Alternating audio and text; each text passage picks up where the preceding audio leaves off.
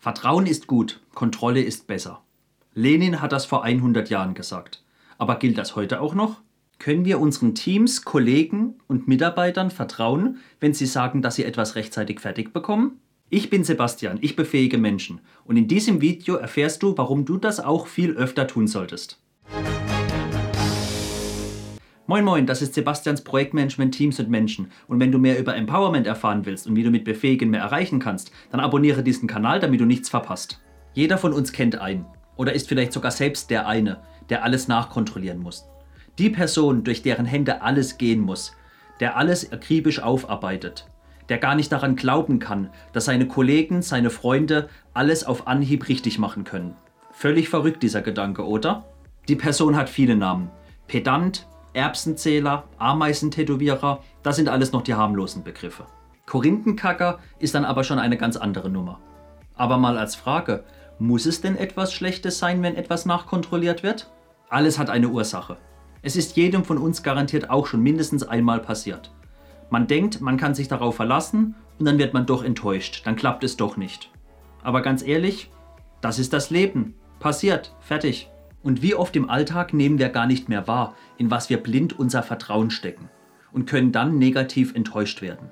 Jeder von uns kennt den Begriff Fake News. Nachrichten werden veröffentlicht, welche gar nicht stimmen. Das große Problem ist aber, zu erkennen, was sind Fake News und was nicht. Weil sie werden oft an Stellen veröffentlicht, an denen man gar nicht davon ausgeht, dass sie falsch sein können, weil man der Quelle an sich traut. Wenn diese Quelle immer richtig ist, aufrichtige, ehrliche Nachrichten schreibt. Wie kann das sein, dass es dann eine Fake News ist? Also kann ich ja blind vertrauen, dass die Nachrichten stimmt. Weil, wenn die Quelle seriös ist, muss ja auch jede Nachricht seriös sein. Es muss aber nicht immer nur unberechtigtes Vertrauen sein. Vertraust du dem Mindesthaltbarkeitsdatum deiner Colaflasche? Wenn noch draufsteht, es ist eine Woche haltbar, klar, passt. Aufschrauben, trinken, fertig. Aber was ist, wenn es einen Tag darüber ist? Ui, dann wird's aber schon kritisch. Dann traue ich nicht mehr dem Datum. Lass es uns mal lieber wegkippen, könnte ja schlecht geworden sein. Gestern war es noch gut, heute ist es schlecht. Oder die Werkstatt, in der du deine Sommer- und Winterreifen am Auto wechseln lässt.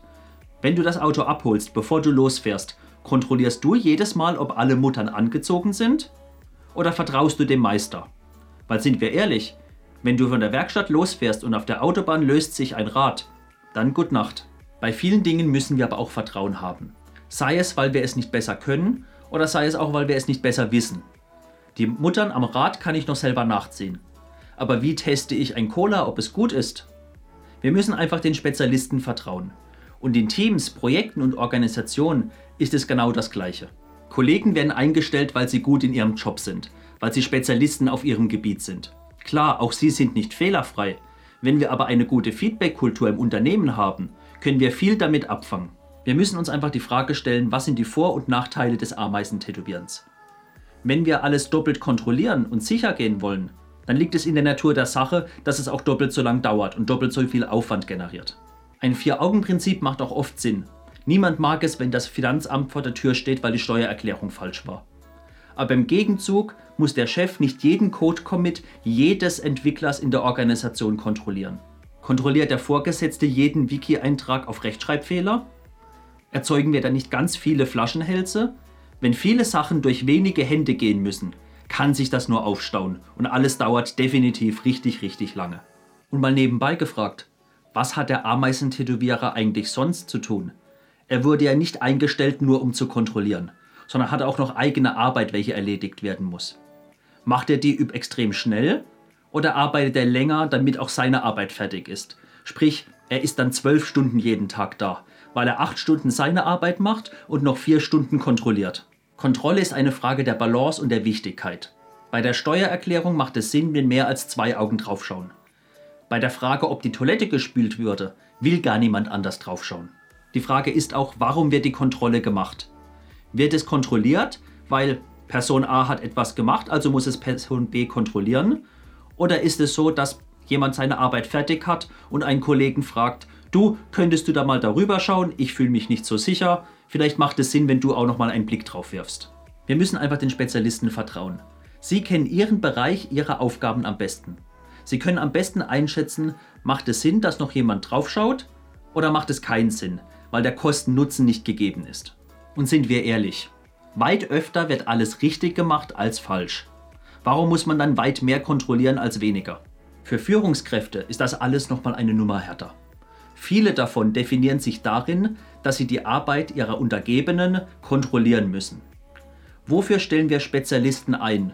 Vertrauen ihnen, dass ihre Schätzungen richtig sind, dass sie wissen, was sie zu tun haben. Aber vertrauen ihnen dann nicht, dass das, was sie gemacht haben, auch richtig ist. Passt doch nicht, macht doch keinen Sinn. Deswegen haben wir sie doch eingestellt, weil sie die Spezialisten sind. Wir müssen einfach loslassen und ihnen vertrauen. Sie befähigen, ihr Ding zu machen und die beste Lösung zu finden. Und sie wissen am besten, wenn sie nach Hilfe fragen müssen, wenn es Sinn macht, dass nochmal jemand darüber schaut. Allzu oft hat man es, dass zum Beispiel Entwickler sagen, wir sollten unbedingt mehr Code-Reviews machen. Das sagen sie, weil sie glauben, dass es Sinn macht, nicht weil es in irgendeinem Regelwerk drin steht. Und vieles wird auch dadurch definiert, was für eine Risiko- und Fehlerkultur wir im Unternehmen haben. Aus Fehlern kann man lernen. Stimmt, definitiv wahr. Aber wenn jemand immer durchgehend kontrolliert wird, wird er irgendwann keine Notwendigkeit darin mehr sehen, seine Arbeit zu kontrollieren. Warum soll ich nochmal drüber schauen? Der Korinthenkacker kontrolliert es doch eh nochmal. Dann ist auch nichts mehr mit Befähigen und Empowerment, weil es gibt immer noch diese Stelle eins höher, wo über alles drüber geht. Da verliert man die Lust, selber sich anzustrengen. Und auf die Frage, ob die Führungskraft überhaupt selbst ein Spezialist sein muss, bin ich in meinem anderen Video drauf eingegangen. Schau es dir gerne mal an. Und wenn dir dieses Video gefallen hat, dann gib mir gerne einen Daumen nach oben und abonniere meinen Kanal, damit du nichts verpasst.